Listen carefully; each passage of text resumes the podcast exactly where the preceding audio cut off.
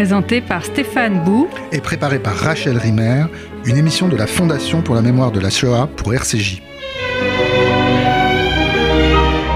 Rien de plus fragile que la faculté humaine d'admettre la réalité, d'accepter sans réserve l'impérieuse prérogative du réel, écrit le philosophe Clément Rosset au tout début de son grand livre devenu classique Le réel et son double.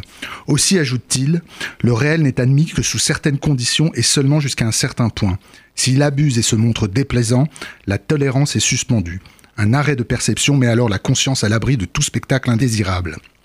Les théories du complot fonctionnent selon un schéma analogue quand devant un événement trop déplaisant, trop mystérieux, trop insensé ou trop indésirable, pour reprendre le mot de Clément Rosset, l'esprit qui ne l'accepte pas se met à imaginer le double d'un scénario caché.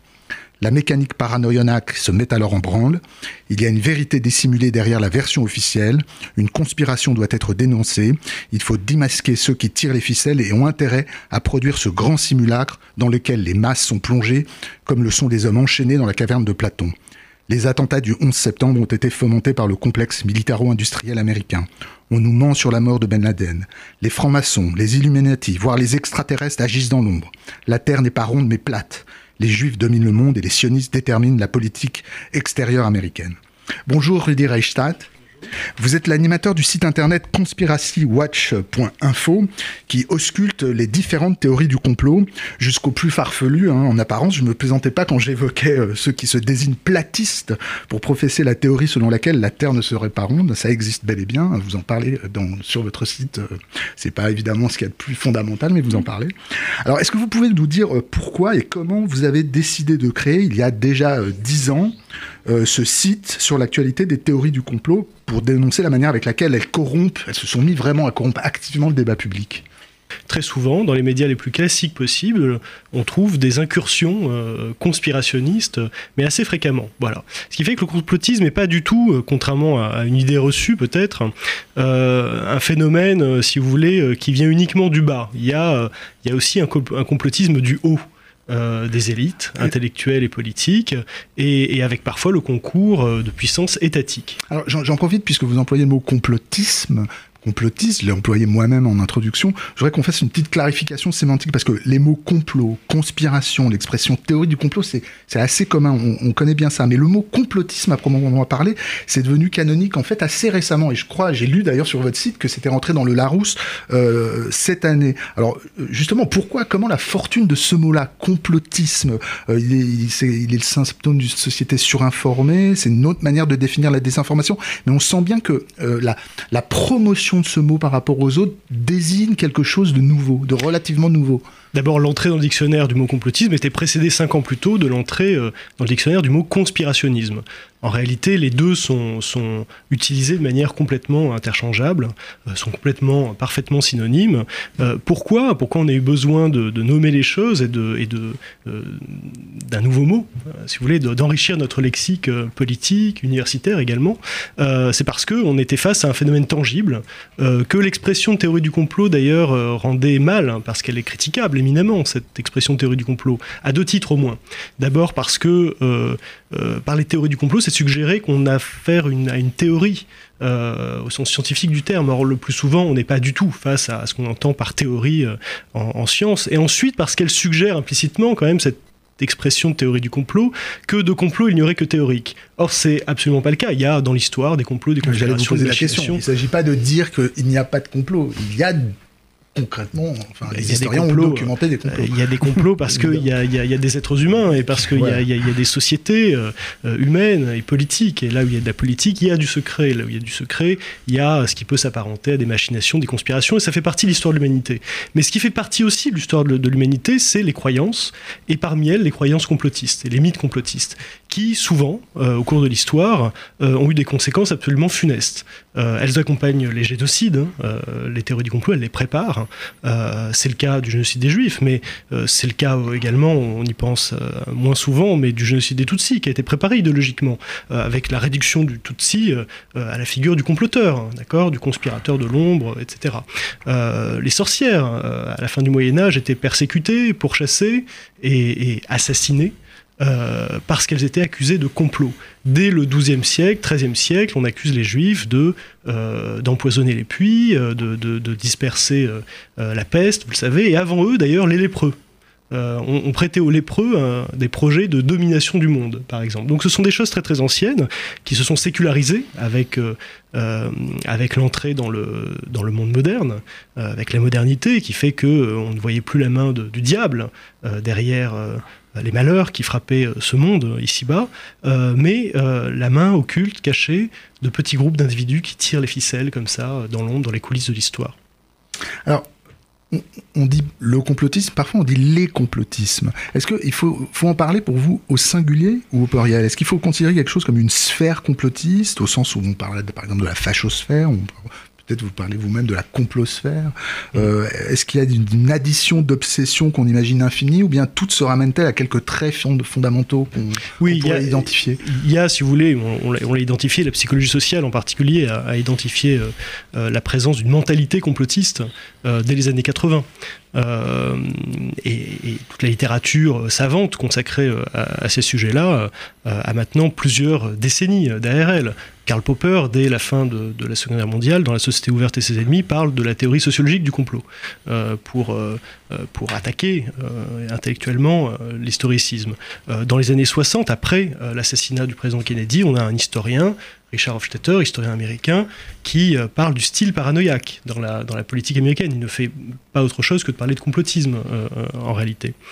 Donc ces choses-là sont anciennes, on les étudie en langue anglaise depuis très longtemps, en langue française c'est un peu plus récent, même si on a des travaux pionniers hein, dans le domaine, on pense à La rumeur d'Orléans d'Edgar Morin, dans les années 80, mythes, et mythologies, politiques de, de, Rolf Girardet, qui fait du mythe de la conspiration l'un des quatre grands mythes politiques avec le mythe du sauveur, le mythe de l'unité, le, mythe de l'âge d'or, un des quatre grands mythes politiques qui structurent notre imaginaire euh, moderne, euh, démocratique.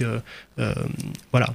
Donc, tout ça pour dire que ces choses sont anciennes. On pourrait dire que chaque événement un peu traumatique dans l'actualité crée immédiatement le réflexe paranoïaque de créer des récits alternatifs. Donc c'est cette voilà, dialectique entre une structure mentale, disons paranoïaque, qui voit, qui s'illusionne, qui voit du mensonge partout, mm. et euh, euh, le fait qu'elle s'accroche à toutes sortes d'événements et qu'elle va euh, dessiner presque d'ailleurs une carte politique. J'imagine qu'elle regroupe des gens entre eux. C'est très important ça. On, on y reviendra.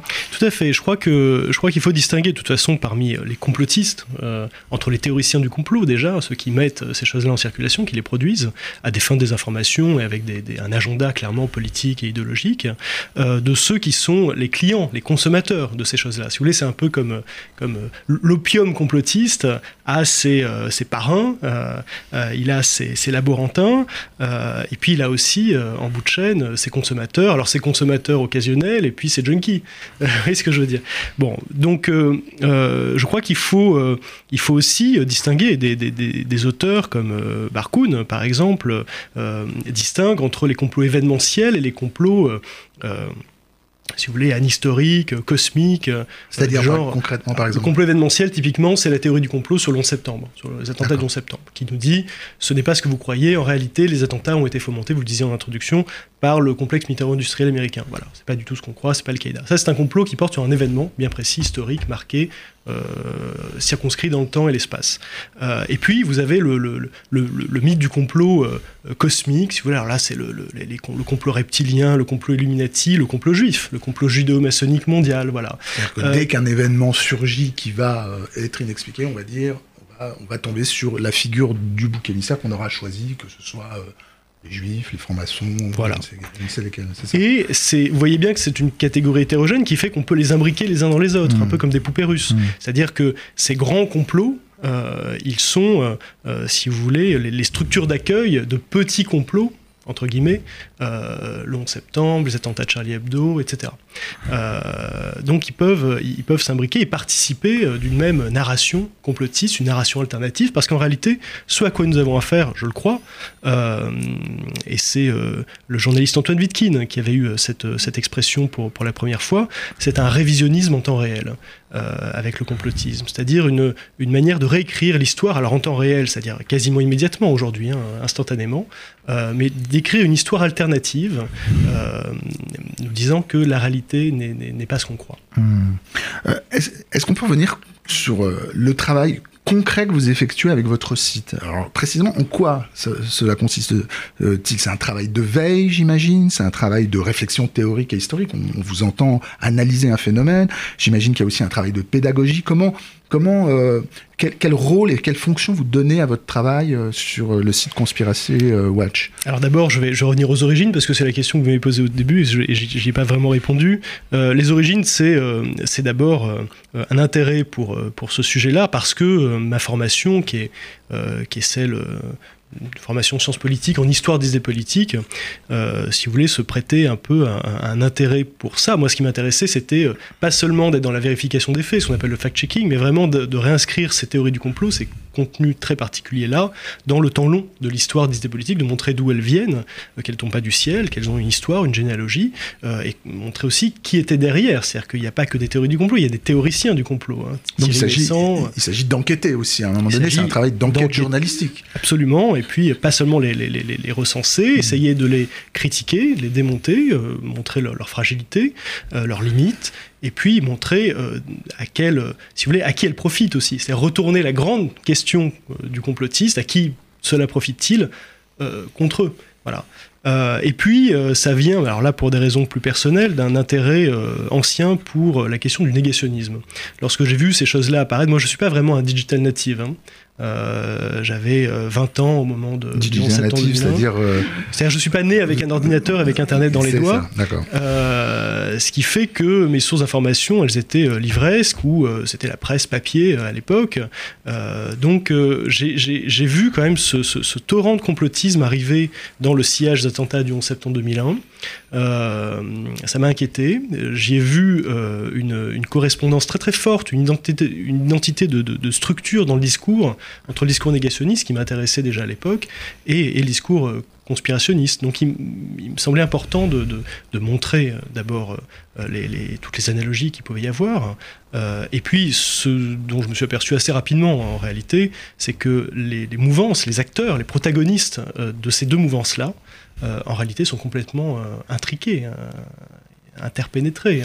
Euh, voilà, vous avez Forisson aujourd'hui qui va en Iran avec Thierry Messant et Dieudonné. Puisque, puisque vous parlez de, cette, de ce moment originaire où vous, vous vous intéressant au discours négationniste, vous êtes heurté par euh, la prolifération des discours complotistes que vous constatez. Justement, euh, la manière avec laquelle l'antisémitisme a produit des théories du complot juif. Euh, évidemment, on pense tous à un texte aussi important, funestement, dans l'histoire que sont les protocoles des sages de Sion. À quel point, pour vous, c'est quelque chose quand même d'assez matriciel, central, ou juste, comment dire, un complotisme parmi d'autres? Il était très important pour moi d'approcher euh, ce phénomène-là et de le critiquer sans exclusive, euh, et en montrant que euh, c'est une structure qui peut se plaquer sur n'importe quel discours et qui peut être mise au service de, de, de camps politiques parfaitement rivaux, adverses. Il y a, si vous voulez, essentiellement une corrélation entre l'extrémisme politique, la radicalité politique et le complotisme. Et cette radicalité politique, on la trouve, y compris chez des gens qui ne sont pas du tout antisémites, on la trouve dans une partie de droite israélienne, par exemple. Je pense aux gens qui, qui, qui expliquaient qu'Yitzhak Rabin avait été assassiné en réalité par un complot de Shimon Peres. Vous avez ça aussi en Israël. C'est très minoritaire, c'est très euh, circonscrit. Mais Est-ce que, vous, que vous, pourriez, vous pourriez aller jusqu'à dire que toute position idéologique produit son, son, sa catastrophe complotiste, son hyperbole complotiste, sa, son hystérie complotiste. Oui, je crois elle est poussée à l'extrême, oui, bien sûr. Vous, vous, la trouvez chez, les, chez des écologistes radicaux et au contraire, vous la trouvez chez ceux qui nient la réalité d'un réchauffement climatique. Enfin, voilà. Oui, euh, je, serais prêt à vous suivre là-dessus.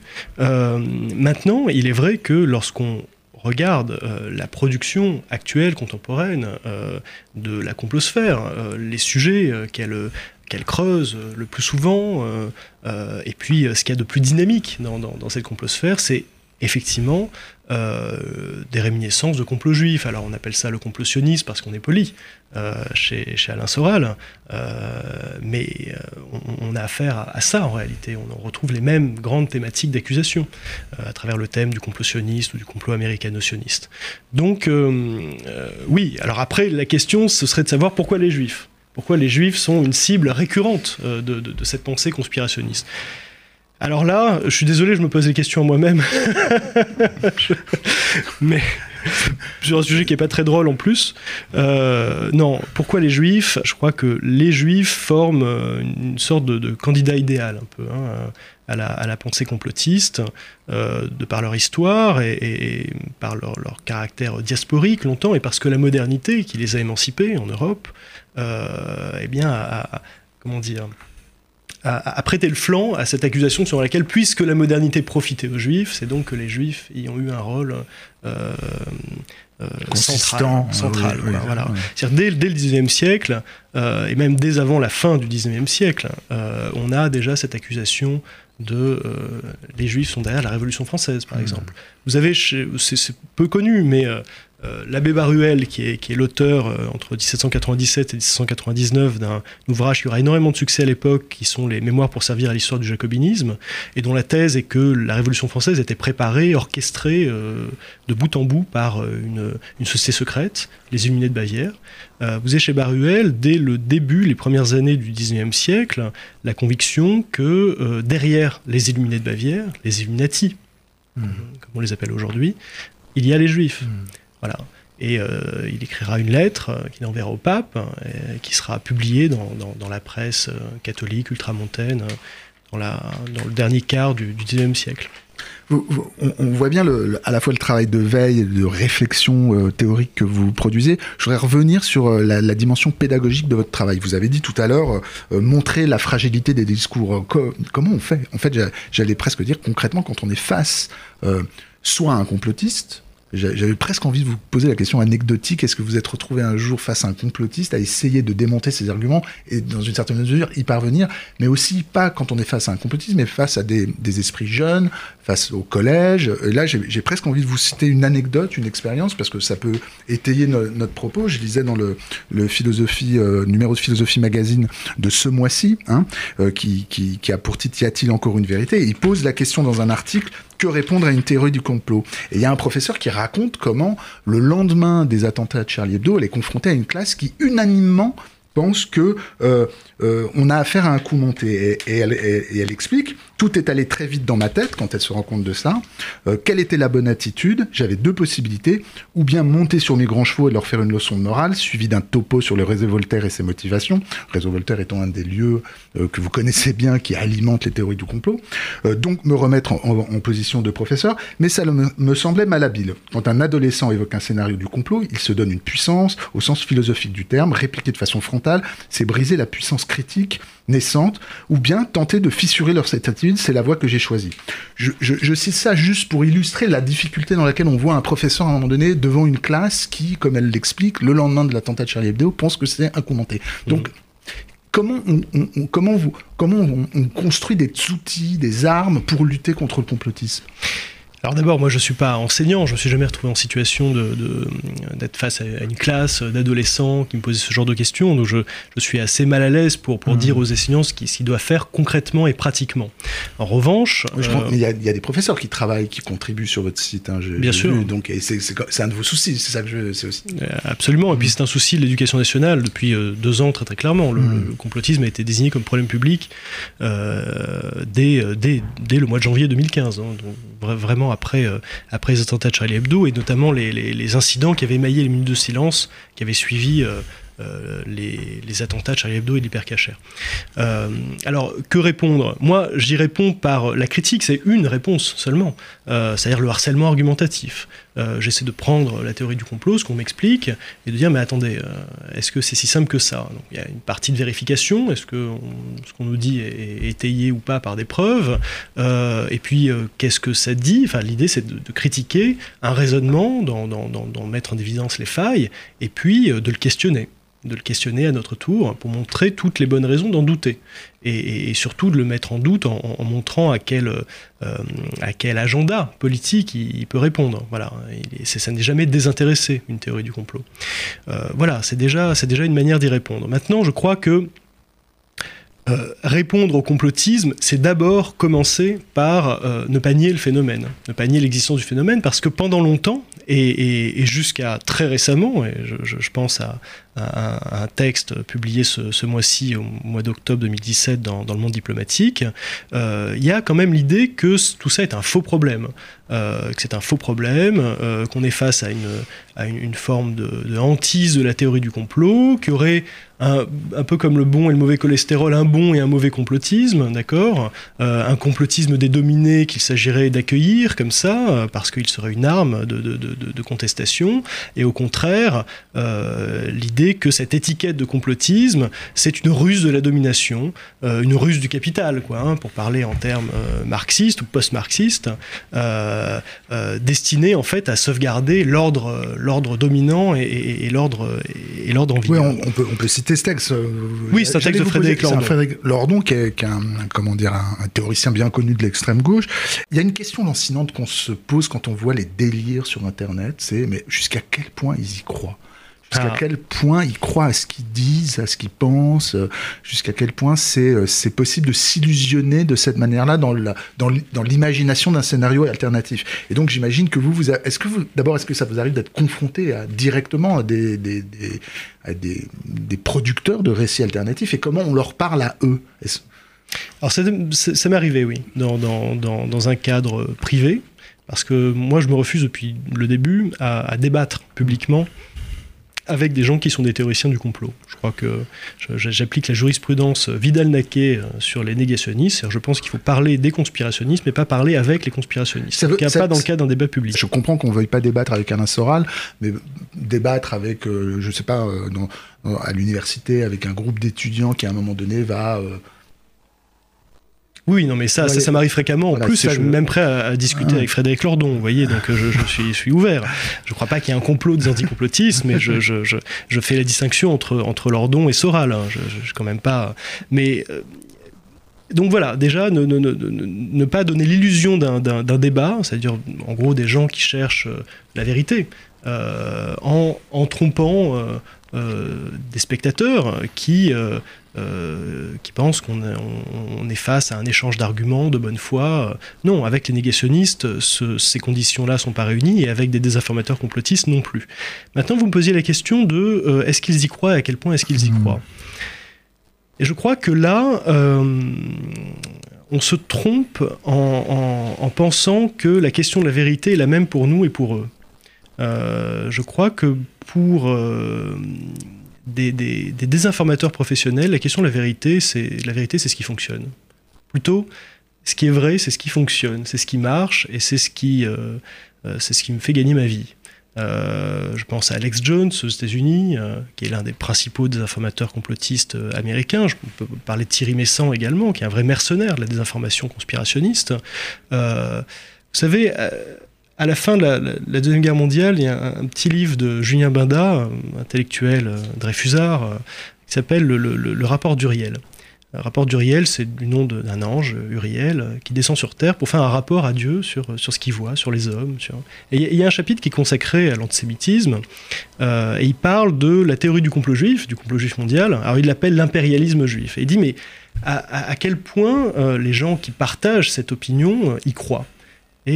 Binda répond il croit qu'ils y, croient, qu'ils y croient et cela revient au même. Mmh. qu'au final, ça revient au même. Quelqu'un comme Alec Jones ou Thierry Messant, si demain ils arrêtent de produire de la théorie du complot, qui est vraiment leur activité principale, euh, ils arrêtent tout. Si vous voulez, c'est comme la bicyclette. Si vous arrêtez de pédaler, vous tombez. Quoi. Alors, ce qui est intéressant quand vous citez ces deux personnages, Thierry Messant et Alex Jones, c'est que l'un euh, reste totalement hors champ politiquement dans la vie politique française aujourd'hui, alors que l'autre, Alex Jones, il est cité par Trump. Et, et là, on a un cas de figures, euh, je crois, assez inédit, récent, d'un de, grand président, enfin d'un président d'une grande nation démocratique qui va euh, puiser une inspiration chez des penseurs euh, complotistes. Absolument. C'est, euh, Est-ce que ça, c'est vraiment tout à fait nouveau? Oui, c'est tout à fait nouveau.